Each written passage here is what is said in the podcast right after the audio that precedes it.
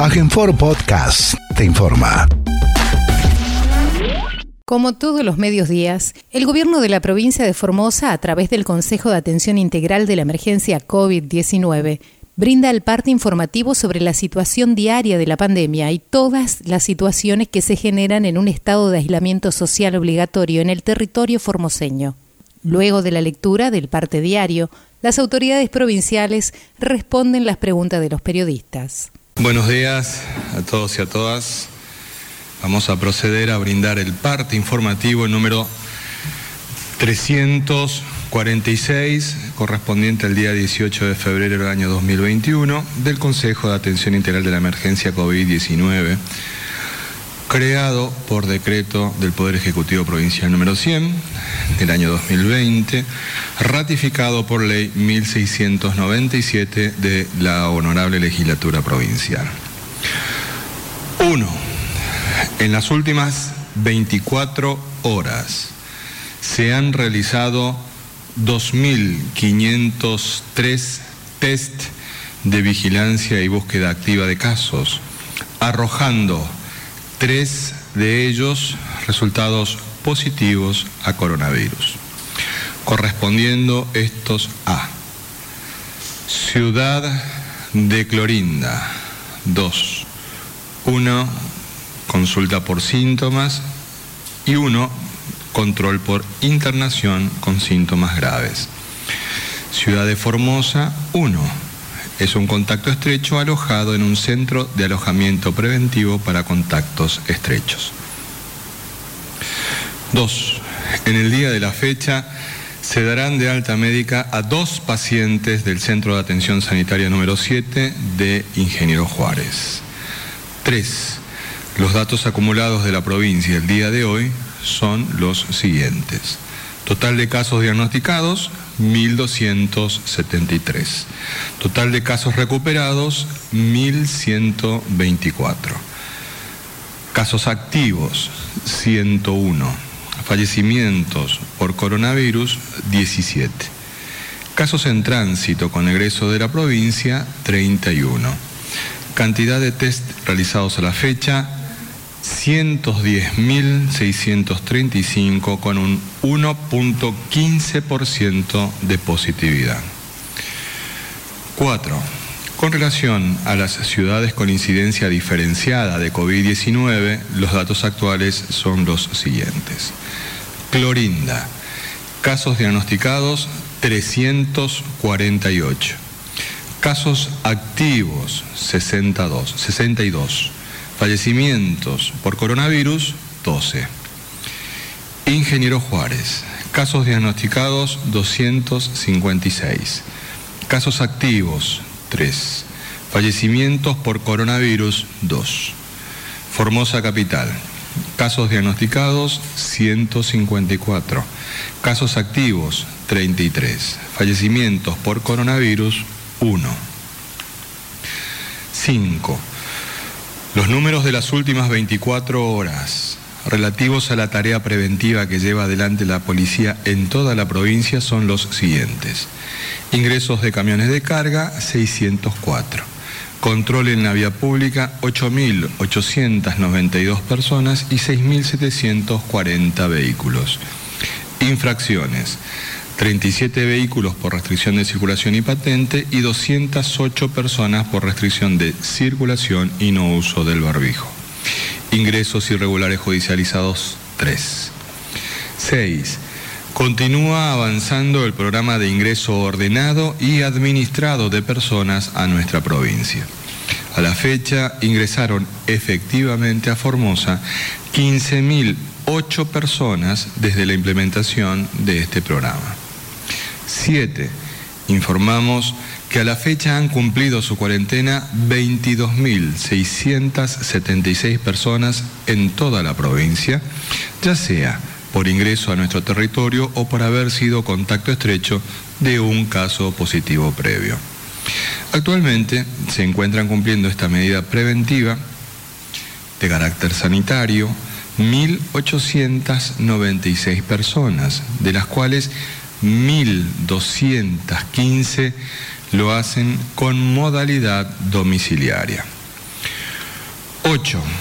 Con provincianos, la baja sostenida del índice de positividad de los testeos refleja el enorme trabajo que se realiza diariamente en toda la provincia en la búsqueda activa de casos. En las tareas de investigación epidemiológica para el bloqueo de contagios y en el cumplimiento generalizado de las medidas sanitarias y protocolos vigentes por parte de la población. Durante los brotes de contagios del mes de enero, llegamos a tener un índice de positividad superior al 15% en algunos días, elevando el índice general al 1.83%. Durante el mes de febrero logramos bajar drásticamente la positividad a un promedio diario de 0,4%, disminuyendo el índice general a 1,15%, que es el mejor índice de la Argentina, cuyo promedio actual es del 29.3%. Esto nos demuestra que el esfuerzo que realiza diariamente el personal de salud, de seguridad, de los distintos organismos de la provincia, los voluntarios militantes por la salud y la vida, los intendentes y toda la comunidad formoseña vale realmente la pena. Sigamos evitando contagios y salvando vidas. No bajemos los brazos, más unidos y defendernos de esta pandemia cada vez mejor. Con esta información, importante por cierto, nuestro ministro de la Comunidad a cargo del Ministerio de Desarrollo Humano, el doctor Aníbal Gómez. Doctor. Muy bien, muy buenos días a todos. Pasamos a informar cuál es la situación de esta enfermedad. Podemos observar en la siguiente imagen como ya 2.442.067 personas han fallecido en el mundo por esta enfermedad y en nuestro país ya más de 50.000 personas han perdido la vida también por esta enfermedad. Podemos observar lo que pasa en la ciudad de Buenos Aires, como 6.591 personas han fallecido y teniendo de esta manera 214.3 promedio de muertes cada 100.000 habitantes. El promedio del país es 101.5 muertes cada 100.000 habitantes. Y en Formosa, con 17 fallecidos, es 2.65 muertes promedio cada 100.000 habitantes, que es la más baja del país. Podemos observar acá los hisopados en la provincia. En el día de ayer se realizaron 2.503 en todo el territorio provincial. Del total de test realizados desde el inicio de la pandemia, ya son 110.635 test realizados con un 1,15% de positividad. La distribución que se observa en el mapa corresponde al rastrillaje en terreno que se realiza diariamente. Vemos el mapa de la provincia, en el distrito sanitario número 1, cabecera Ingeniero Juárez, son 171 hisopados que se han realizado en las distintas localidades que componen el departamento Matacos, Ramón Lista y parte de Bremejo. El distrito sanitario número 2 de las Lomitas, 86 personas han sido estudiadas. El distrito sanitario número 3 con cabecera en Ibarreta, 57 personas el distrito sanitario número 4 con cabecera en Laguna Blanca, 234 personas han sido estudiadas. El distrito sanitario número 5, cuya cabecera es el Colorado, 43 personas. El distrito número 6 de Pirané, con 125 personas, fundamentalmente en las localidades de Pirané y Palo Santo. El distrito sanitario número 12, que es de Clorinda, también presentó un muy buen número de estudios realizados en el día de ayer con 413 personas que han sido estudiadas. Vemos también las regiones sanitarias de Formosa Capital, cada una realizó su trabajo, todos los centros de salud trabajaron, hicieron un total de 1.374 hisopados este, en el territorio de Formosa Capital. Acá podemos observar las imágenes justamente de los rastrillajes en terreno, continuándose diariamente con la búsqueda activa de casos y la vigilancia epidemiológica de COVID-19 en todo el territorio provincial, para lo cual se adquirieron equipos de salud y del, por parte del Ministerio de Desarrollo Humano que llevan adelante estrategias de rastrillaje y controles en distintos puntos. Son jornadas de trabajo en terreno, casa por casa, en las que se realizan las tomas de muestras a través de los hisopados, como parte del testeo que se viene haciendo en todos los distritos sanitarios que componen la red pública provincial. Esta estrategia de testeo más el seguimiento oportuno de contactos estrechos y de casos positivos, tanto asintomáticos como sintomáticos, en los establecimientos especialmente preparados y adaptados, son algunas de las medidas sanitarias implementadas por el gobierno provincial para cuidar la salud y la vida de cada uno de los formoseños y formoseñas. Podemos observar acá también las imágenes de entrega del complemento nutricional para celíacos. La alimentación es un derecho de todas las personas y el acceso a alimentos saludables y de calidad es una cuestión en la que el gobierno de la provincia puso siempre especial atención. En estos tiempos de pandemia, una adecuada alimentación es esencial para la salud, particularmente cuando el sistema inmune necesita defenderse. Compartimos acá algunas imágenes de la entrega de las cajas alimentarias del programa para personas celíacas que se está llevando a cabo esta semana. Recordamos a los beneficiarios de este programa que pueden retirarla de lunes a viernes en Paraguay 50 de 8.30 a 11.30 horas. Seguimos acá con algunas imágenes también, con el mismo esquema, nada más de otro grupo poblacional, en este caso los módulos alimentarios para comunidades aborígenes. Vemos acá como 755 familias hoy están siendo beneficiadas de la zona de Pozo del Mortero, Laguna Yema y Los Chiriguanos. Esto es con fotografías del transcurso de la mañana. También un aviso importante que la tarjeta alimentar podemos observar que mañana, 19 de febrero, se acreditan los montos en las tarjetas que sirven para la compra de alimentos exclusivamente, no de bebidas alcohólicas, tampoco de otro tipo de gastos, sino exclusivamente alimentos. Recordemos que vienen con un aumento del 50%, las que cobran 4 mil pesos, que son madres con un solo hijo, van a percibir 6 mil pesos y las que estaban cobrando 6 mil pesos para madres con más de un hijo van a percibir 9 mil pesos. Es importante también acá recordar que hacer compras que sean eh, realmente alimentos nutritivos como los productos cárnicos, lácteos, frutas y verduras fundamentalmente para tener una nutrición adecuada, importante en la época que estamos viviendo. Acá también una noticia del Paipa. Regresan las ferias francas del Paipa de 6 a 12 horas en el barrio La Paz, en el ex centro comercial y también en el, playón del Paipa, en Pareroti 1040.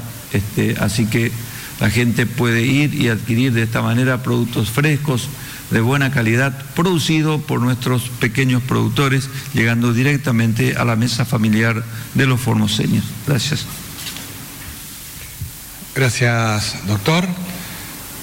Nosotros Decimos siempre de que somos una gran familia, los formoseños y las formoseñas que habitamos una casa común que es la provincia de Formosa donde tenemos nuestros hogares.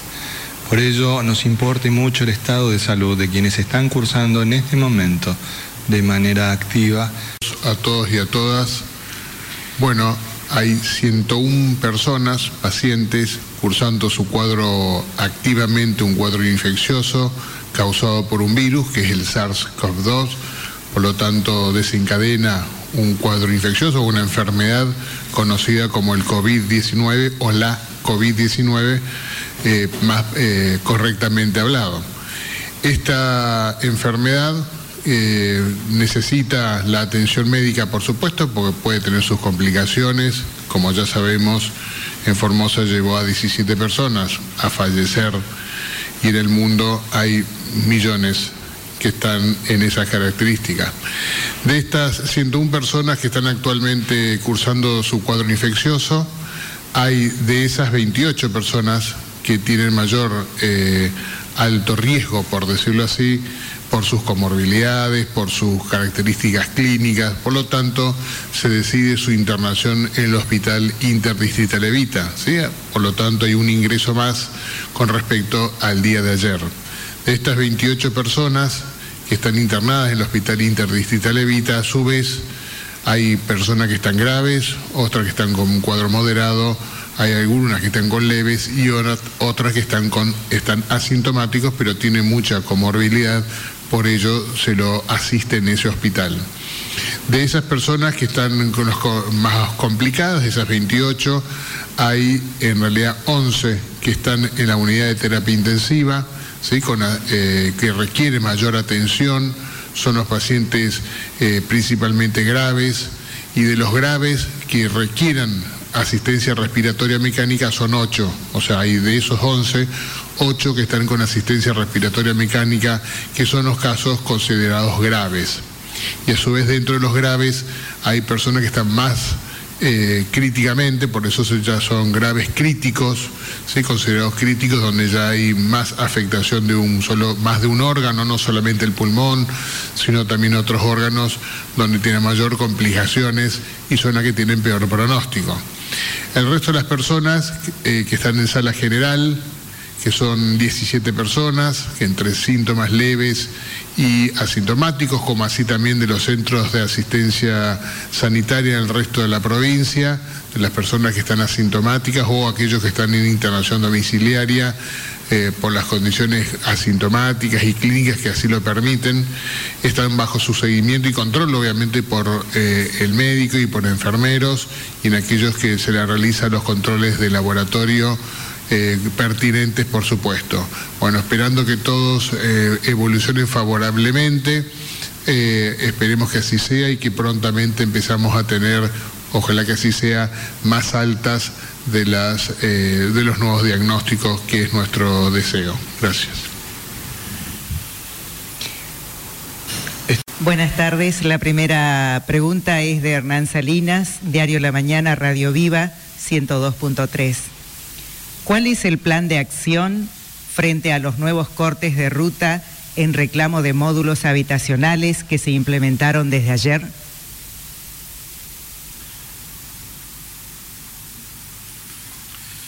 Bueno, eh, seguimos trabajando continuamente con la entrega de los módulos habitacionales.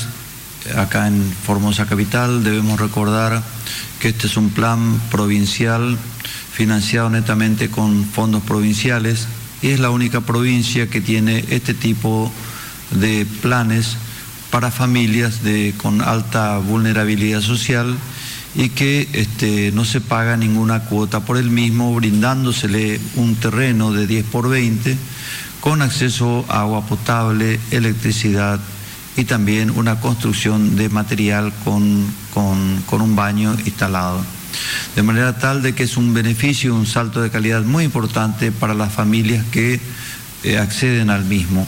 Debemos recordar que para esto está establecido un mecanismo de entrega en donde se priorizan las necesidades de las familias. Esto es muy importante porque debemos ser conscientes como sociedad que no tenemos módulos para entregar a todas las familias en forma instantánea.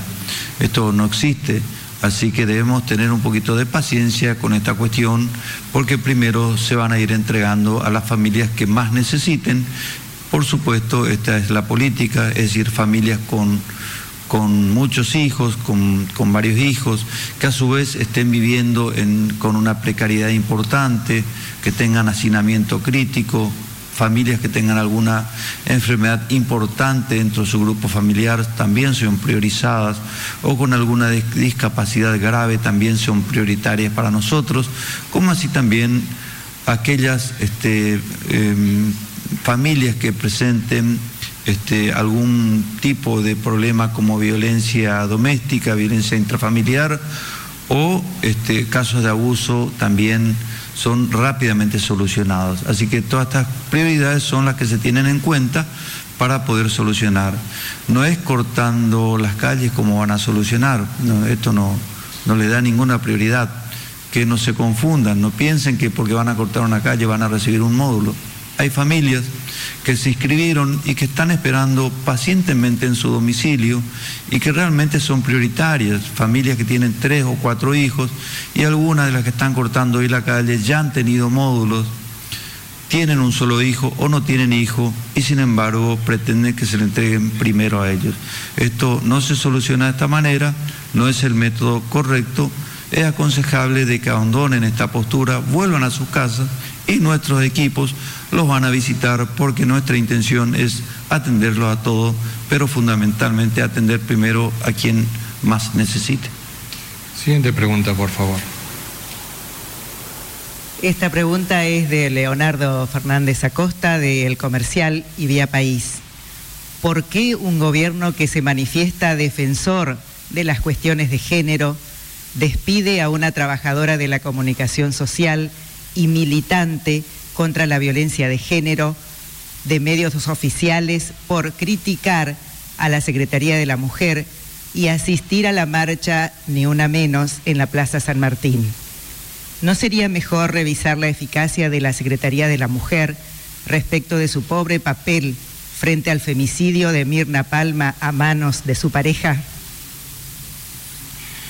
Bueno, nuevamente advertimos acá una afirmación más que una pregunta que corre por cuenta de quien la formula, que recordamos en dos oportunidades nos hemos solidarizado con mujeres que fueron objeto de violencia. Varias cositas me parece que corresponden señalar en esta cuestión. Primero, entiendo de que se trata todo de un gran malentendido.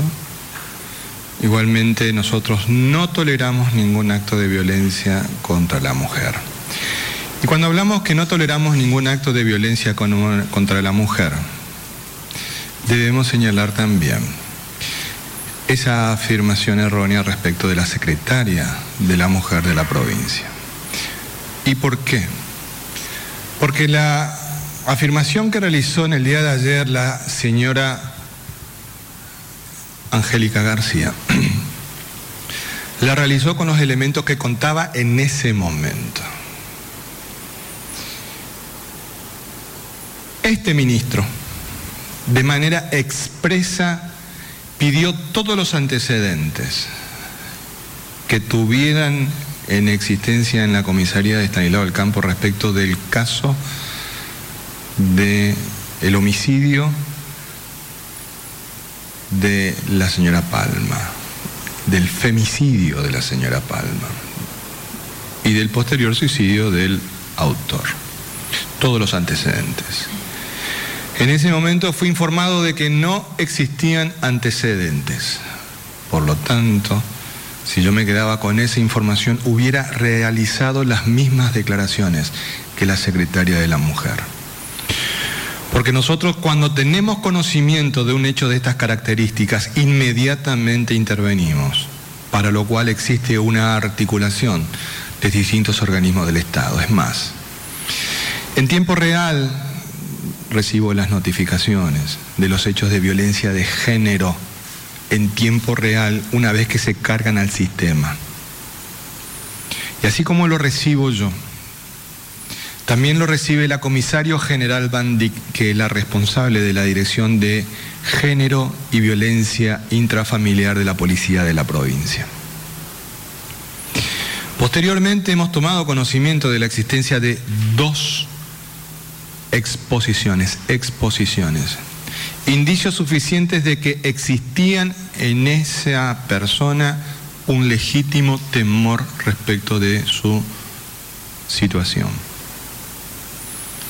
Sin embargo, nos fueron ocultadas esas documentaciones.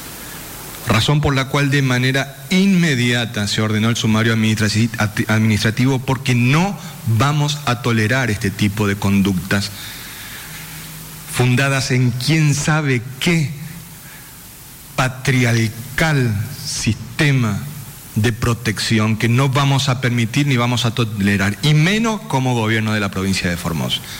Por eso, esas afirmaciones que realizó este señor corren por exclusiva cuenta de él.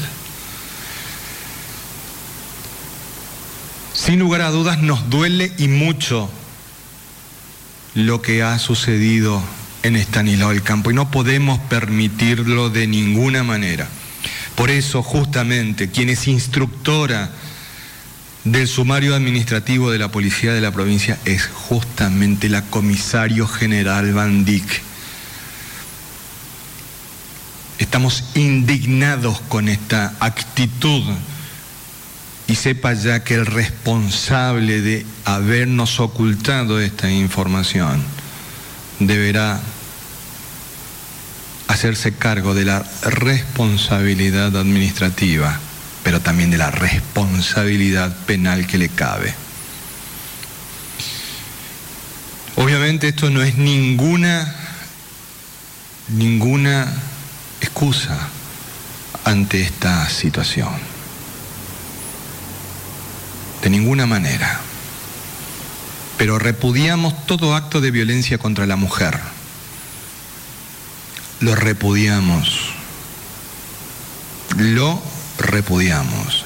Pero está muy lejos, señor periodista, de la afirmación peregrina que usted acaba de realizar.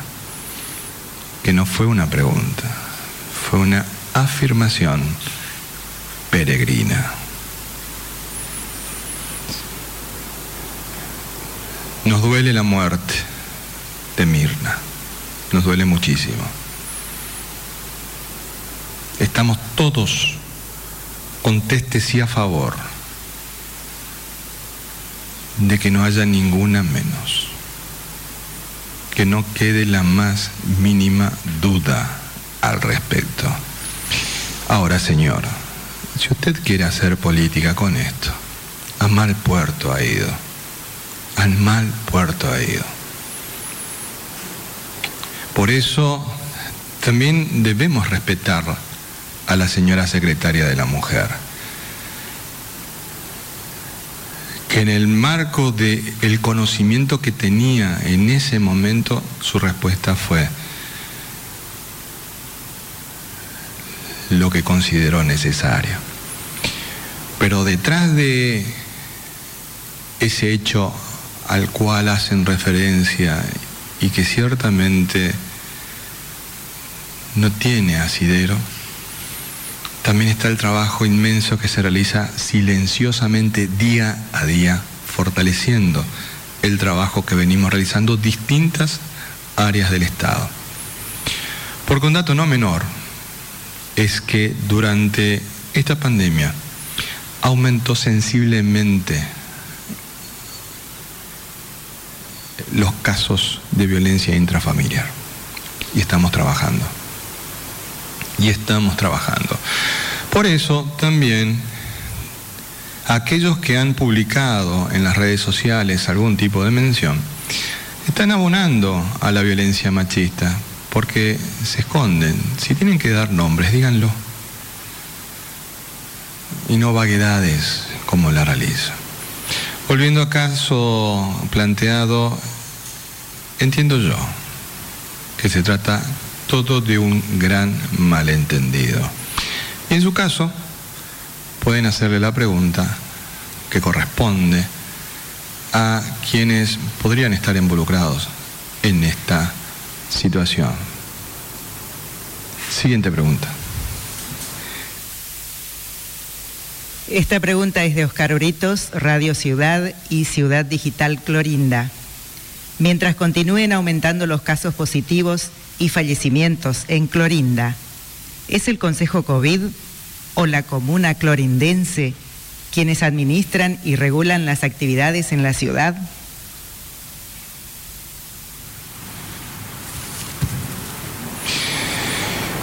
En la reunión que mantuvo el gobernador de la provincia con los intendentes en su momento, fue muy contestes en realizar de que, en, señalar de que las particularidades de cada una de las localidades con incidencia COVID va a ser responsabilidad de la autoridad local. Cuando hablamos de autoridad local estamos hablando no solamente de quien tiene la responsabilidad política de llevar adelante los destinos de esa localidad, sino también de las autoridades locales que hacen a la salud, a la seguridad, a la educación. ¿Y esto por qué? Pues nosotros somos muy contestes en defender el federalismo y somos respetuosos de las autonomías municipales. En el caso concreto de la ciudad de Clorinda se da además una particularidad respecto de la característica que tiene Clorinda.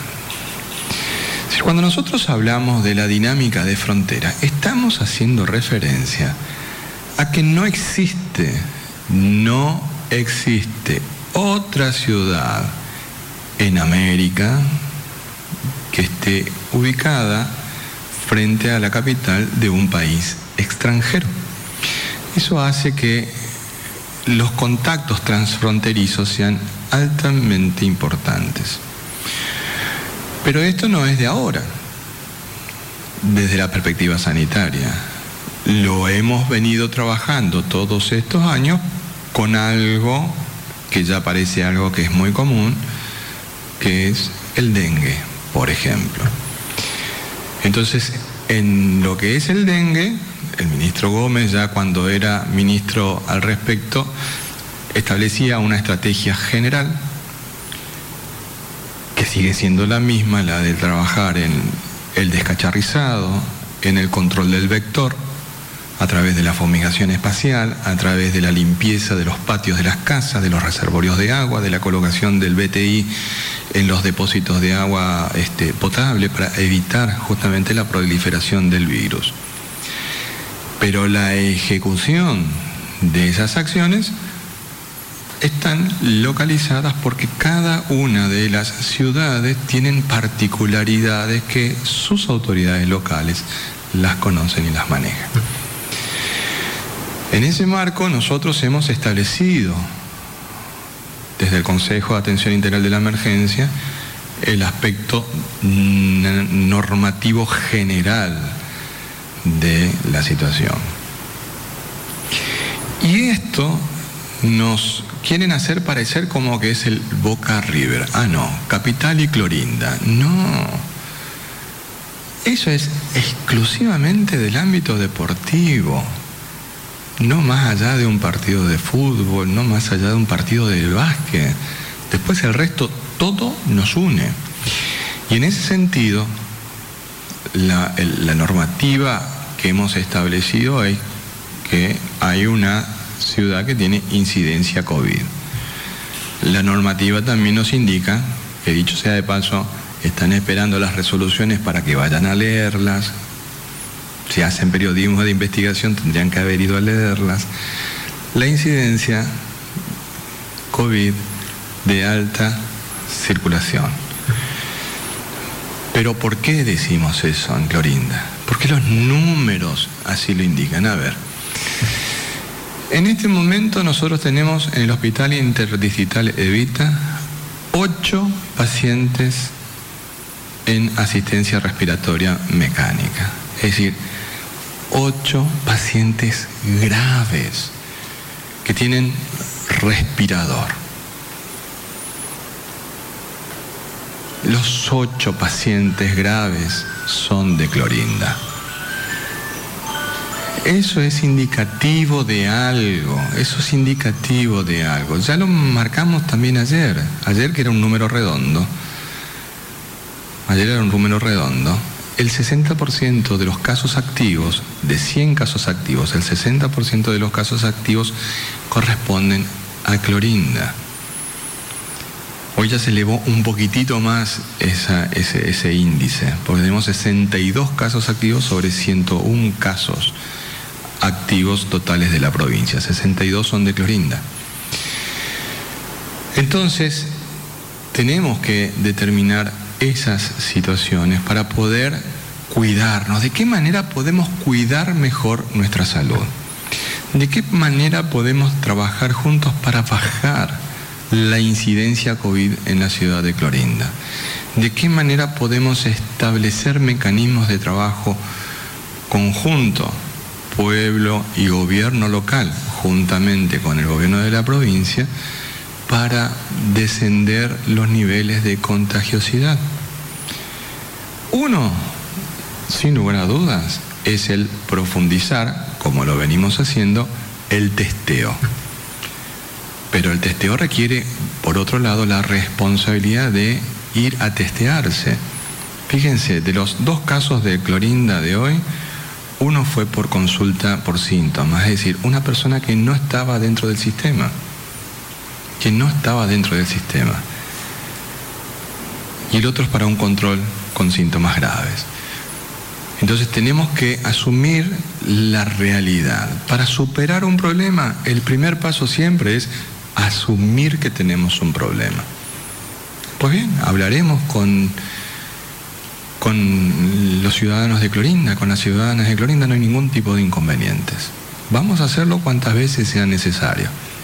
Y vamos a continuar trabajando para juntos cuidar mejor la salud de los formoseños y de las formoseñas. Siguiente pregunta, por favor. Esta pregunta es de Sergio Lázar, Radio Parque ante los suicidios ocurridos en filas de la institución policial. ¿El gobierno tomó o tomará medidas para contener psicológicamente a los efectivos policiales? Sin lugar a dudas que sí, y este, usted como ex, como policía retirado lo sabe muy bien, de que nosotros tenemos muchas personas dentro de la institución policial muchas personas dentro de la institución policial. Y lo que nos duele es que rápidamente aparecieron aquellas personas que de estos dos hechos, desgraciados por cierto, ya empezaron a hacer política partidaria. Es increíble la ruindad de tantas personas, increíble, no, no podemos creerlo las barbaridades que dijeron respecto de esto es usar a la muerte. ¿No tienen un poquito de dignidad para respetar el proceso que lo llevó a esa persona, a dos personas, dos personas concretas, a tomar esa decisión?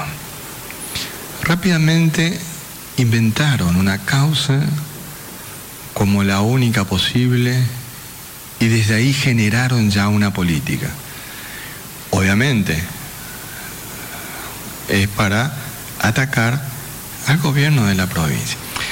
Señora, falta todavía para las elecciones. No se preste a esta mugre, no se preste a esta mugre. Un suicidio entraña demasiadas cosas como para que diga así tan rápidamente lo que dijo, buscando tan luego, primero ser candidata de algo y después votos. No es el camino adecuado ni el camino correcto para hacerlo. Igualmente, las características de un suicidio y de otro son distintas y las motivaciones intrínsecas quedan en la persona, sin lugar a dudas. Pero sin embargo, reconstruyendo la historia, podemos ver claramente cuáles fueron las causas que llevaron a esta persona que advertimos que no encontró una salida. Y ciertamente no fueron esas que tan livianamente afirmaron en las redes sociales buscando hacer política barata. Y ciertamente usar a la muerte duele. Que usen de una manera, pues le importa muy poco la persona. El acompañamiento psicológico en la policía de la provincia implica un esfuerzo importante. Entendemos que muchas personas, pero no solamente en la policía de la provincia, necesitan un fortalecimiento de muchos aspectos de su personalidad. Y justamente venimos trabajando en esa línea. No vamos a dejar librada a su suerte a ninguna persona, no solamente porque sea policía o no, a ninguna persona. Nosotros hemos optado como gobierno de la provincia ya hace muchos años atrás no dar información de los suicidios. Y ustedes lo saben bien como periodistas. Ustedes saben bien de que nosotros no brindamos información sobre los suicidios porque los estudios indican de que se trata de una conducta por imitación. Muchas veces nos han preguntado y pocas veces hemos respondido de esta cuestión. Pero es una temática sobre la cual nos estamos ocupando. Porque el sufrimiento de la persona que llega a esa decisión es mucho. Es mucho. Y mucho más es, peor aún quizás, es la utilización barata que muchos han realizado de estos dos suicidios porque significa que el resto de los suicidios no les importa en lo más mínimo. Y a nosotros sí nos importa. Por eso estamos trabajando mucho en muchos aspectos. El Ministerio de la Comunidad tiene todo un trabajo al respecto sobre los suicidios. Entonces es muy, muy poco aprovechar esta circunstancia meramente electoral para tratar de hacer política con estos casos que duelen y mucho.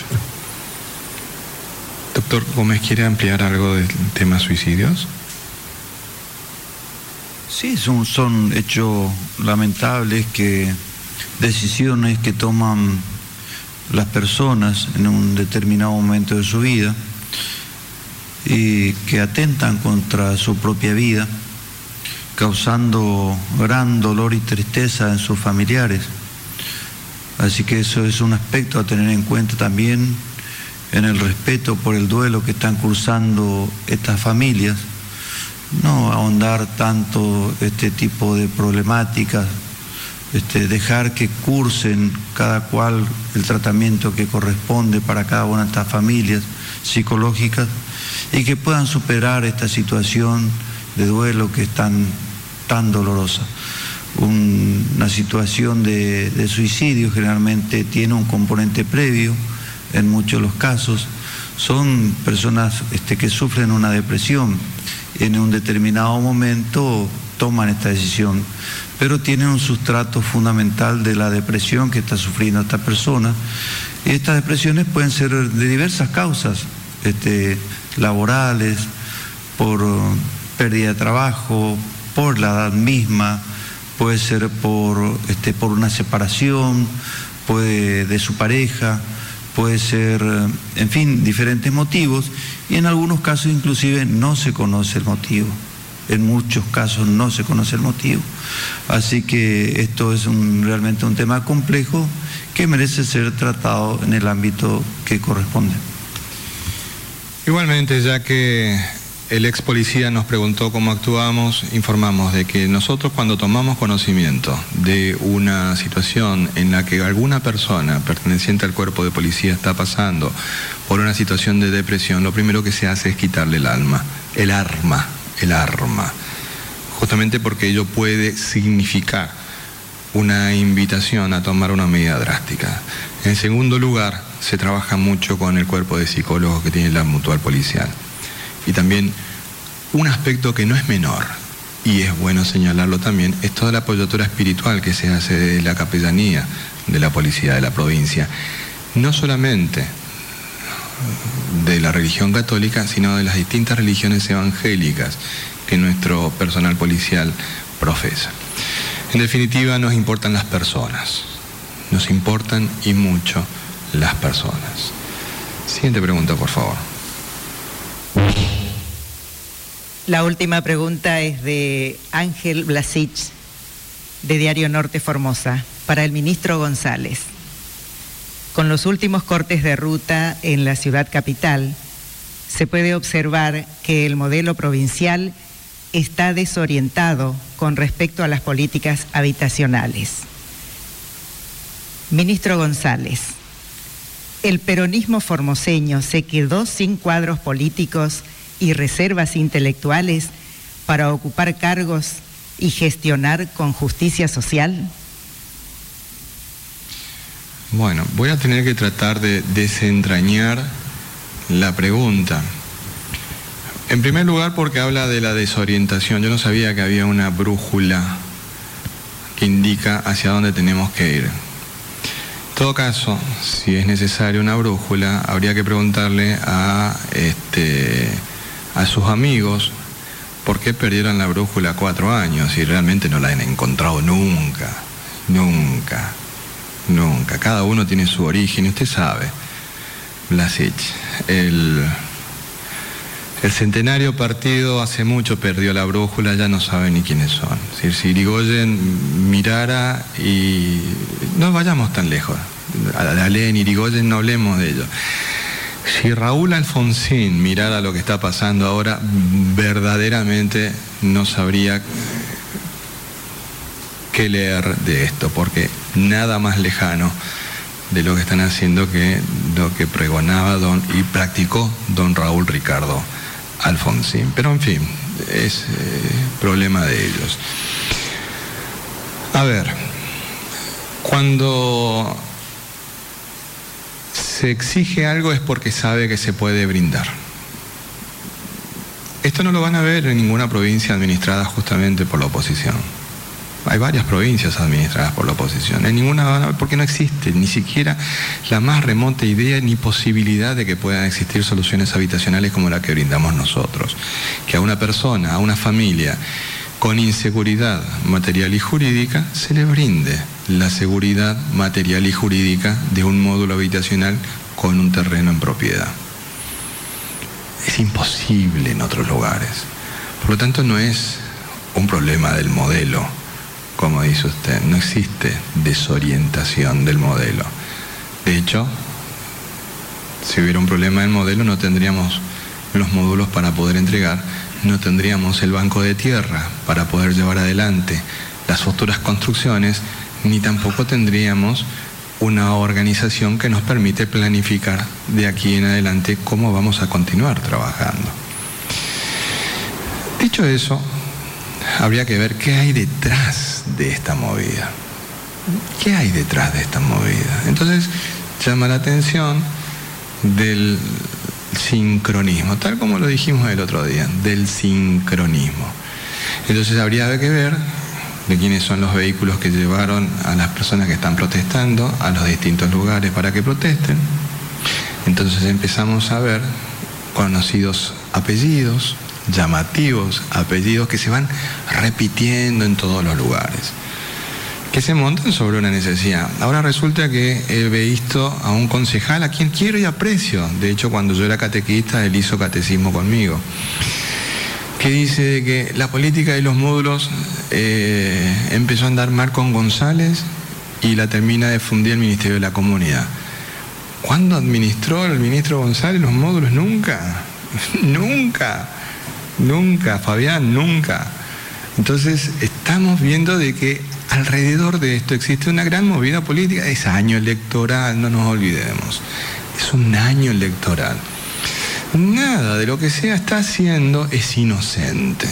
Nada de lo que se hace es inocente. Todo tiene un respaldo de algo o de alguien para que se lleven adelante estas situaciones. Por ejemplo, si quieren llamar la atención, ¿Por qué no mantuvieron el corte en el lugar donde estaban? ¿Y qué necesidad tuvieron de ir a llevarlo a las cercanías del tiro federal? Y con eso perjudicaron a la gente del barrio Nancom. Mire usted, mire usted, no tiene ningún tipo de inconveniente porque no pasa nadie. Verdaderamente, si ya han llamado la atención, ya han señalado, su problemática. Y una cuestión de tiempo de ir solucionando todas estas cuestiones. Ayer hablaba con una persona de, eh, del extranjero, del cuerpo diplomático. Y esta persona me decía, pero yo no puedo creer. Me dice, si yo te digo a vos que yo soy divorciado y que mi mujer se fue y me dejó los hijos, y vos como Estado tenés la obligación de darme la, la, casa, la vivienda. En mi país no pasa eso. Es imposible pensar de que ocurra eso. Bueno, está bien. En su país. Pero bueno, tenemos que ponerlo todo en perspectiva. Tenemos que ponerlo todo en perspectiva. Y respecto del trasvasamiento generacional, eh, creo importante verlo de que nosotros tenemos el vicegobernador más joven de la Argentina. Por lo tanto, su afirmación respecto de que el peronismo se ha quedado sin referentes jóvenes eh, cae por su propio peso. Cae por su propio peso. Otras listas traen siempre los mismos nombres. Otras listas de enfrente siempre son los mismos nombres. No hay ahí un recambio. Pero bueno, nosotros comulgamos con una ideología que es simple, práctica, popular, profundamente humanista y profundamente cristiana. Y eso, como está sustentado en la doctrina social de la Iglesia, creo que tiene actualizaciones, mas no se va a quedar nunca sin practicantes. Ministro Gómez. Sí, para informar este, a través de este medio que esta tarde estaremos trabajando en el hospital de Clorinda, porque día atrás estuvimos en esa localidad realizando actividades muy importantes desde el punto de vista sanitario y atendiendo a la situación especial y crítica que está viviendo la ciudad con respecto a esta enfermedad con un trabajo muy intenso, multidisciplinario, en donde hoy ya se está equipando y se está informatizando todo el hospital con todas las áreas de internación, la terapia intensiva, el laboratorio, estadísticas, recupero de gastos, consultorios, vacunación, con, justamente con computadoras que tienen un sistema especial cargado para la carga de datos este, que se llama el sistema SIGO, que corresponde al Ministerio de Desarrollo Humano, para que en línea nosotros podamos saber qué es lo que está pasando en ese hospital y a su vez ellos también puedan tener comunicación con el hospital de alta complejidad, con el EVITA, este, interconsultando a través de un programa que se llama Cibersalud, enviando las imágenes correspondientes si es que es necesario para interconsultar y actuar en conjunto, como debe ser los equipos de salud del Hospital Central, el Hospital La Madre Niño, el Hospital Evita y el Hospital de Alta Complejidad, junto con el Hospital de Clorinda. O sea, el trabajo se está realizando hoy, vamos a ir a supervisar, a ajustar los detalles. También el CIPEC se encarga de la internación domiciliaria de los pacientes positivos o los que están realizando la cuarentena domiciliaria también hay que este, controlarlos, así que vamos a ajustar los detalles para que eso funcione cada vez mejor. Y un tema muy importante para nosotros es la puesta en marcha de la terapia intensiva. En ese tema estuvimos trabajando el otro día, hoy continuaremos con la tarea en transcurso de la tarde, ya que ya está presente un equipo allá, en este caso por terapistas, kinesiólogos, enfermeros, en fin, este, profesionales de distintas áreas que están colaborando activamente también con el personal de Clorinda para la puesta en marcha de este servicio tan necesario como lo es la terapia intensiva de, ese hospital. Y es tan importante, más aún en el contexto que estamos viviendo de, pandemia. Así que vamos a estar trabajando y pedimos la colaboración de todos los trabajadores de la salud para que esto pueda ser posible y lo podamos llevar eh, adelante. Y digo especialmente porque en la oportunidad anterior que estuvimos, dos profesionales pagados por el, por el ministerio y que trabajan en ese hospital y que tienen justamente, se han formado en esta especialidad crítica, han rechazado trabajar en la terapia intensiva y no ponerla en marcha, que hace mucho está equipada y nunca pudo funcionar. Entonces, esto es el compromiso que tenemos de poner en marcha la terapia intensiva del Hospital de Clorinda y los profesionales que estén dispuestos, que por suerte ya hemos logrado armar el equipo, estamos ajustando los detalles, se están haciendo las pruebas en vacío, este, con esa gente vamos a trabajar. Y el resto este, de, de la gente que no está interesada en trabajar en el sistema público de salud, tal cual como me manifestaron, que deben trabajar en el privado porque atienden sus clínicas privadas, la terapia intensiva, nosotros vamos a estar trabajando para que la terapia intensiva del Hospital Cruz Felipe Arnedo esté disponible para el pueblo clorindense, más aún para los que menos tienen, que no tienen obra social y no tienen dinero para pagar una clínica privada. Así que ahí vamos a estar trabajando y pedimos a los clorindenses de buena voluntad que nos acompañen en esta cruzada y no tener que soportar situaciones de acoso y de violencia como hemos tenido que soportar en la última vez que estuvimos. Así que informamos que esta tarde vamos a estar haciendo ese trabajo sanitario para todos los clorindenses. Gracias, doctor Gómez. Agradecemos a los miles de formoseños y formoseñas que por las distintas eh, plataformas comunicacionales se comunican con nosotros.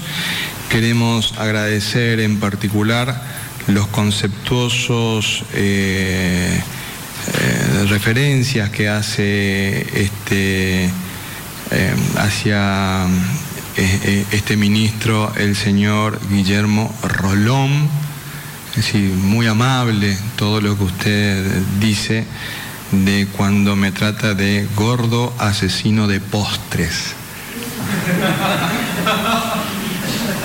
Y bueno, señor Rolón, ello habla de usted, no de mí. Sí lo que me llama la atención es cómo la plataforma de comunicación en la que hace este tipo de menciones lo permite, porque editorialmente siempre hablan de la, del respeto, ere, erea.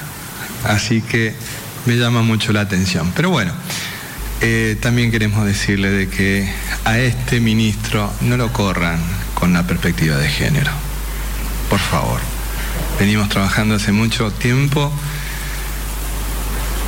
con acciones concretas. El gobernador Infran y este gobierno. Los esperamos mañana. Que Dios y la Virgen los cuiden y protejan.